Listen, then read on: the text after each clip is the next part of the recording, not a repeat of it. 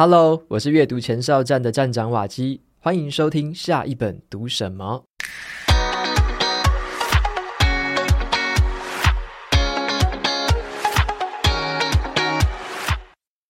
今天我要跟大家介绍的这本书哦，叫做《超越人性的弱点，遇见更好的自己》。在这个瞬息万变的世界里面哦，我们常常都在寻找工作跟生活当中的平衡，而忽略了一个最重要的成长源头，就是我们自己的内在。那对于那一些希望可以突破自我啊，活出最好人生的你，今天要介绍给你这本书呢，就是一本可以导引你踏上这个自我成长旅程的一本指南。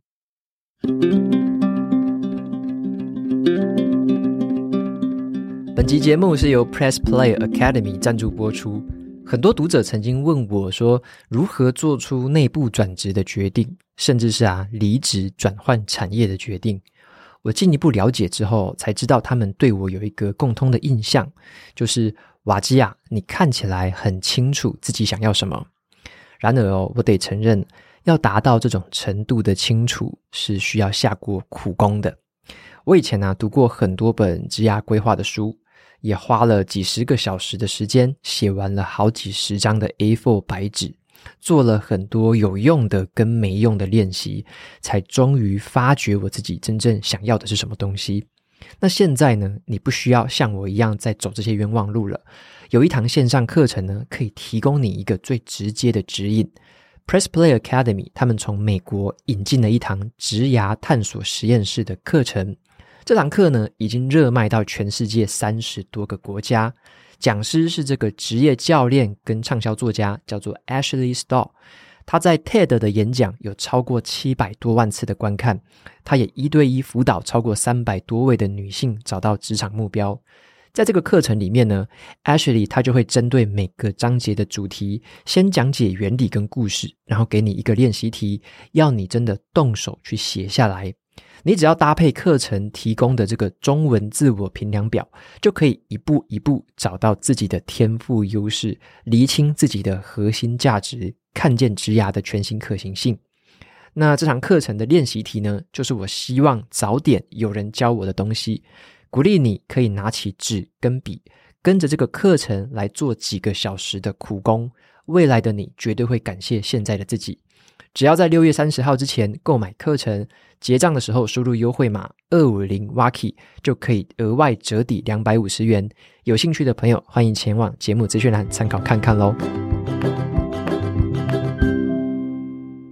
那这本书的名字哦，就叫做《超越人性的弱点》哦，遇见更好的自己。它的作者呢，总共有两位，好，分别是卡内基教育机构的执行长，叫做乔哈特。还有呢，这个卡内基机构的董事会的成员叫做麦可克罗姆。好，麦可克罗姆他就是戴尔卡内基的这个孙子哦。戴尔卡内基是谁呢？讲到这个字哦，你一定不陌生哦。这个大名鼎鼎的美国作家戴尔卡内基，他就是这个卡内基教育机构的这个创始人。那他这个经典的一本畅销书是在一九三七年的时候出版的，叫做《人性的弱点》。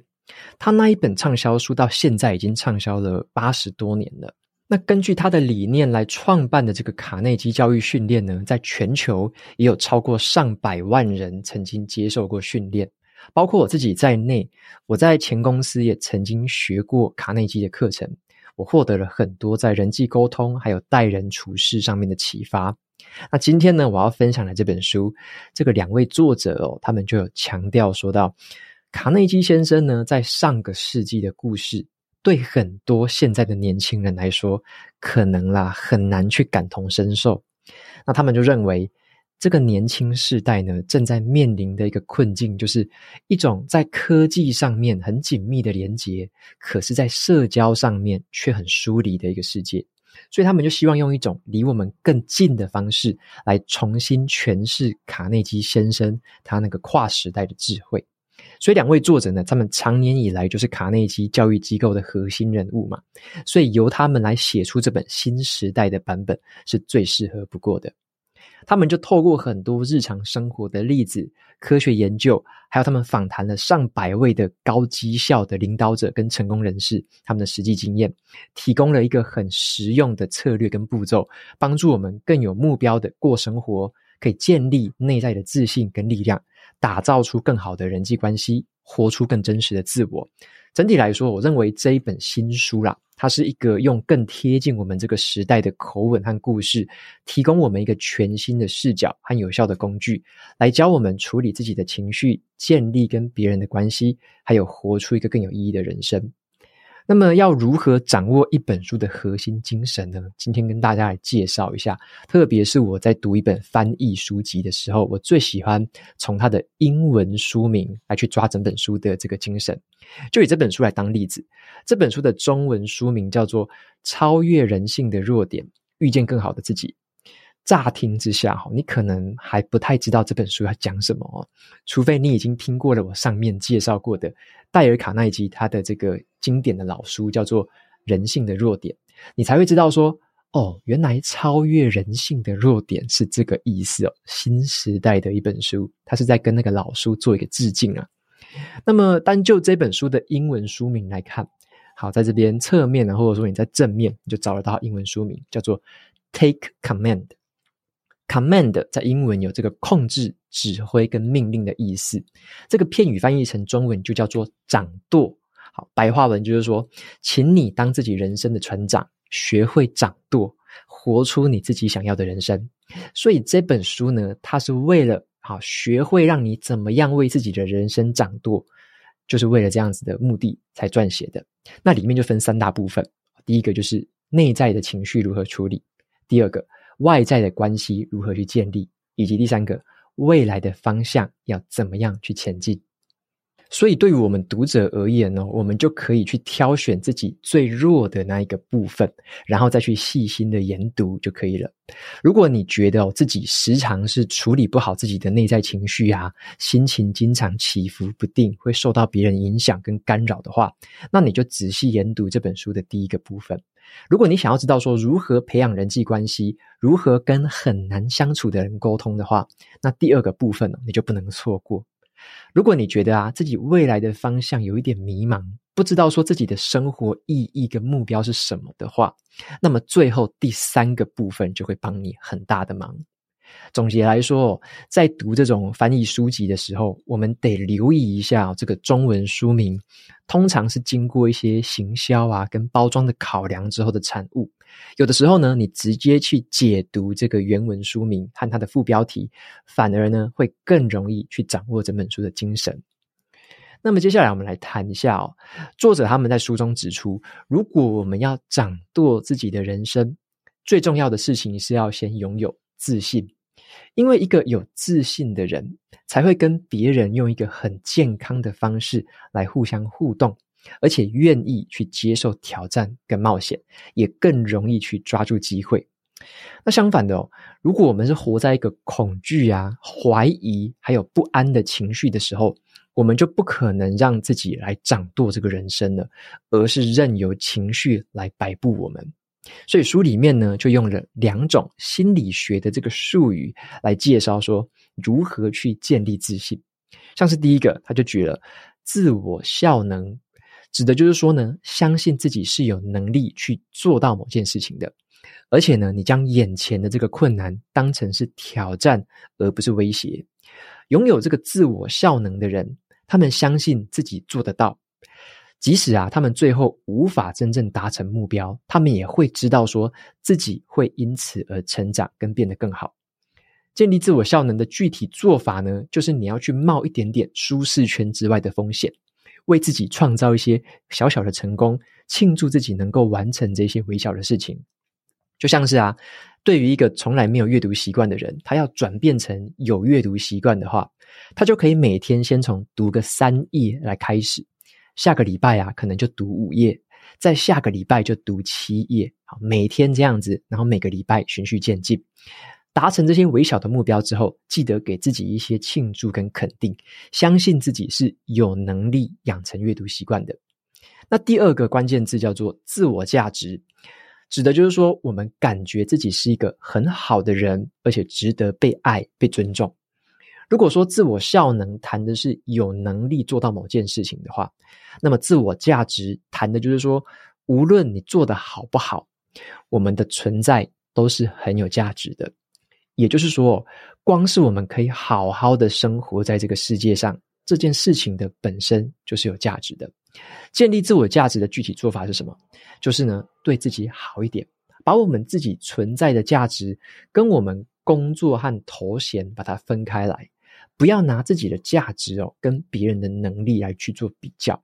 记得要向那一些了解你、爱你的人寻求支持跟正面的回馈，然后尽量远离那种口出恶言的人哦。像是啊，把那些什么“你是个废物啊”，啊，我知道你早就不行了，好，这种话如果说挂在嘴边的人，对自我价值是很大很大的伤害。对这种人呢，务必要敬而远之。那这两种建立自信的方法，就是呢，让我们先处理好自己的内心，拥有强大的心态来当做后盾，作为在后面呢建立人际关系跟探索人生意义的一个出发点。所以在这本书呢，它每个章节的最后面，作者他们都会总结前面所提到的故事跟方法，然后列出很具体的行动步骤，让你可以直接参考。在阅读的过程当中哦，就很像是学习了一堂又一堂这种简短、亲切又实用的这种卡内基的课程。那在这本书的后半段，我觉得是我获得最多感触的时候哦，像是作者他有提到，每个人都应该要秉持着一种现在就行动的这种精神，去做自己认为正确而且有意义的事情，而不是受到什么其他人啊或外界的悲观态度所影响。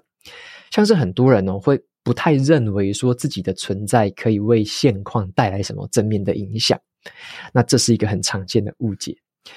这让我想起了当初啊，我家人在跟我之间的一些对话。像我家人当初在知道说我经营这个推广阅读为主的这个自媒体的时候啊，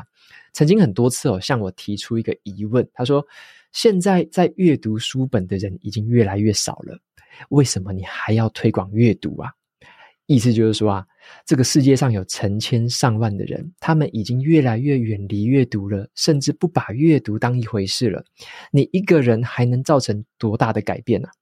好，即使到了今天哦，我听到了类似的质疑的时候，我总是会回想起那些留言给我的读者跟听众，还有那些会私讯给我的粉丝。他们表示说，受到我对这个人生态度的这种鼓舞，然后呢，实际在生活当中，他们也发生了一些改变，重新找回了阅读的快乐。每当想到这些回馈哦，我内心的回答就是说，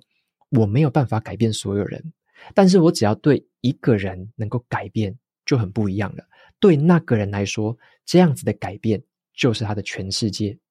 所以我认为呢，即使大部分的人哦已经远离这个阅读的习惯了啦，但是呢，我只要能够去影响到一个人的阅读习惯，其实就已经很有意义了。因为你影响一个人，就等于是他的全世界。好，这我觉得是一个非常有意义的事情。所以书中就写到说，卡内基会在镜子前面呢，他会贴上一句话，他每天看一次，来激励自己采取行动。这句话是这样的。我只会经过这个世界一次，因此，任何我能够做的善事，我能够展现的仁慈，让我现在就做，不要让我延迟或忽视，因为我将来不会再来过这里。好，这句话对我产生很大的震撼哦。我不奢求什么很巨大的改变，而是确保每一个微小的改变能够发生，这样子我就可以心满意足，可以不留遗憾了。那么，相较于这个人性的弱点呢，这个旧书它引用的呢，几乎是上个世纪的故事了。那当我在阅读这本新书的时候啊，我就会一直感觉到一种很熟悉的亲切感。好像是这本书里面呢，哈，它选用的这个术语、案例还有故事，都是很符合我们当代认知的一些描述方式，完全的消除那一种已经年代久远的距离感。好，如果你还没有读过卡内基先生的那本旧作的话，我认为这本新书呢，反而是一个更好的开始。像是啊，作者他就引用了一些像我读过的一本书，叫做《乐色场长大的自学人生》。哦，书里面有一个故事，就是这个女主角啊，她从这个社会边缘人物转换成为了剑桥大学博士的这个震撼教育，告诉我们说，这样子的一个故事是让我们了解自信心是如何影响了一个人。那他们也引用了最近很精彩的一本新书，叫做《后悔的力量》，来说明如何去透过认识后悔这件事情，去逆向的找到。怎么样活出美好人生的诀窍？好，他们还引用了另外一本我很喜欢的书，叫做《第二座山》。书里面有一个譬喻，告诉我们在抵达了人生的第一座山的成就之后，怎么样攀爬另外一座山，就是为别人服务的第二座山。好，我相信在不久的将来，哦，这本书会是一个可以产生深远影响力的书。当然啊，根据我前面对于这个书名的分析哦。这本书应该会被我选到下一次的这个被书名耽误的好书这个系列贴文里面。好，你如果啊想要学会怎么样去运用内在的力量来应付压力，如何呢在面对困难的时候建立自信，以及啊你要怎么样勇敢而且有意识的过生活的话，这本书呢我相信可以带领你跨越这个困境，活出更好的自己。最后呢，来分享一下 Apple Podcast 上面的听众留言。首先，第一位是来自香港的听众，好，从后台看是在香港留言的。好，他的名字叫做 Annie R. Matt，我不知道我念的对不对啊？这是一段英文的拼音啊。那他说五星好评，瓦基你好，我是你在这个两百集的时候的特辑入坑的，那一直听到了现在，也买了你的新书来看。无论是这个 podcast 或者是文字，你都分享，呃，给我了很多的这个醒思。我也是在离职之后，把副业转到正职，现在呢变成自由工作者。很多你的心路历程，还有书本的重点分享，都有说中了我。那也帮忙我把这个脑中混乱的思绪整理起来。感谢你的分享，希望你的频道越做越成功。来自香港的我也会继续支持。OK，谢谢这位听众来自香港的留言，那也很开心听到，就是说你也是把这个副业转换成正职，跟我所走过的这条路好像听起来是蛮相似的。那现在成为了一个自由工作者，那也非常的开心，就是透过书本的分享，然后让你获得了一些就额外的启发。然后呢，甚至你有提到的是帮忙你把思绪整理起来。好，那这也是我觉得透过书本可以达到的一个很特别的功效吧。就像是嗯，透过节目或者说透过短影片的形式，能够带给一个人的改变，可能还没有那么深刻。可是我觉得透过一本可能两三百页的书，然后呢，里面很扎实、很完整的内容。可以带给一个人的启发是更深刻的。好，所以说这是一种不同程度或不同面向的一种阅听的体验吧。这也是这个书籍在我心目中有一个很独特的地位，也是这样子。好，所以也非常感谢这位听众的这个留言，非常谢谢你。那么再来第二位听众是来自台湾的美丽女超人，她说：“优质节目绝对要把握。”那谢谢瓦基的分享，很喜欢你的节目，也因为你的关系，让我在选书上面变得容易许多。从去年开始听到今年了，也让我培养阅读习惯。去年呢，读了十二本书，今年还没有过一半就已经读了十本了。那很开心自己能够建立这个良好的习惯，也读得越来越快速了。渐渐的知道自己喜欢什么样的书，以前呢是乱挑。那现在呢，则是比较喜欢个人成长跟经营之道相关的书籍。那也谢谢这么优质的节目，也很喜欢《只工作不上班的自主人生》这本书里面的两年封面故事，让我对自己进行了一个完整的思考。OK，谢谢美丽女超人的这个留言。然后很开心，就是像我在今天的说书节目里面，就是有提到说，呃，之前来自家人啊或朋友的一些质疑，说，诶，为什么大家都不阅读了？那你还要透过这样子的一个自媒体方式来推广阅读呢？不是很奇怪吗？啊，有些朋友就很直接就问我说，你这样能赚钱吗？会不会越赚越少啊？因为都没有人要看书了嘛。啊，就是这种感觉，那种那种质疑或那一种挑战的，对于自己的也不算是打击啦，但是会让我自己去额外的思考说，诶，对啊，这个趋势是这样子，那我在做的事情到底它的意义在哪里？我造成的改变，诶，真的是所谓的有意义的吗？真的是我觉得很棒的吗？那对于我的这个听众，对于我的读者来说，那他们又是什么样的感受呢？那么我就会经常的去回顾一下，好像是美丽女超人这次的留言，就让我感受到一种很实质的回馈嘛。因为透过一本书啊，你说真的改变了一个人，他。可能思考，或者说给他更多思考的面向可以去参考。那或者是说，诶，从以前这个阅读的数量偏少，那现在呢，则是知道自己喜欢什么，也会去找自己喜欢、有兴趣的书来看。那无论这个阅读的数量是变很多还是很少，我觉得这不是最重要的。重要的是能够知道说，当你有困惑，当你觉得诶，现在人生某一关跨不过去的时候呢，其实很多智慧在书本里面就等着你去发掘。当然呢，每个人去处理这些方式都不太一样嘛。有些人可能是透过阅读，有些人可能身边有很棒的朋友，有些人可能有很支持自己的家人。但是我们每个人的资源啊、背景啊、条件都不一样。